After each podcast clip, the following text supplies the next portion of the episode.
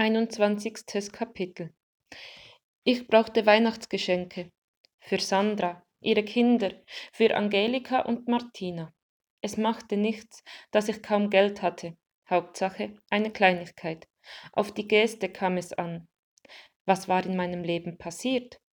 Die Einsamkeit und die Leere meiner Wohnung waren wie eine trübe Erinnerung aus alten Zeiten. Und die vier Lichter des Advents? Hatte ich die Suche schon aufgegeben? Oder hatte ich sie gefunden, ganz nebenbei, ohne es zu merken? Wahrscheinlich gab es diese Lichter gar nicht. Den Schlüssel zur Weihnachtsfreude war ich los. Er hatte jemand anderem Freude gebracht. Ich hätte trotzdem noch gerne gewusst, was es mit diesen Bahnhofschließfächern und den Adventslichtern auf sich hatte. Die Suche nach ihnen brachte mich in Bewegung heraus aus meiner alten Umgebung in die Gemeinschaft mit anderen Menschen. In meinem Bücherregal hatte ich noch eine Kinderbibel stehen. Sogar eine Widmung war darin geschrieben. Für Johannes von Martina. Ihre Liebe zu mir hatte nicht aufgehört, als ich wegging. Vieles hatte sie in meinem Leben ausgeglichen, was mir zu Hause gefehlt hatte. Aber jetzt wurde es Zeit, neben die Kinderbibel eine richtige Bibel zu stellen. Und ich wollte das. Ich wollte Gott finden, wollte, dass er wieder einen Platz in meinem Leben bekam. Seufzend stellte ich die Kinderbibel zurück ins Regal. Wenn es Gott gab, würde er mich finden und er würde zu mir sprechen, das wusste ich. Ich zog meinen Mantel über und begab mich auf den Weg in die Stadt.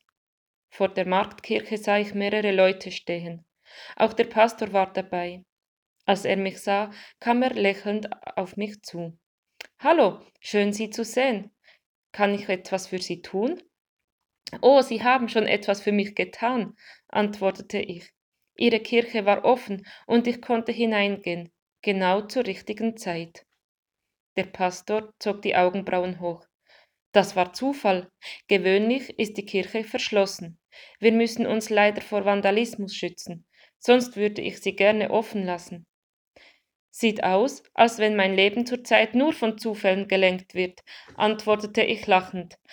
Aber mein Herz sagt mir etwas anderes. Nicht Zufälle, sondern Gott. Er klopft an meine Herzenstür, und zwar gewaltig. Der Pastor drückte meine Hand. Gott segne Sie. Ich wünsche Ihnen ein frohes Weihnachtsfest. Geschenke kaufen war schön. Ich stöberte durch die Läden und überlegte, worüber sich, sie sich freuen würden, jene, die ich beschenken wollte. Für Sandra erstand ich eine silberne Kette. Ich stellte sie mir an ihrem Hals vor, mit ihren blonden Haaren und den braunen Augen. Leider war die Kette nicht aus echtem Silber, aber das machte nichts. Es war hoffentlich nicht das einzige Weihnachten, an dem ich sie beschenken würde. Für Sandras Kinder kaufte ich zwei kleine Lego-Bausätze. Für Martina und Angelika je ein modisches Halstuch. Alles zusammen hatte mehr gekostet, als ich geplant hatte. Den Rest des Jahres würde ich mich von Kartoffeln mit Soße ernähren müssen. Ich streichelte über meinen Bauchansatz und grinste in mich hinein.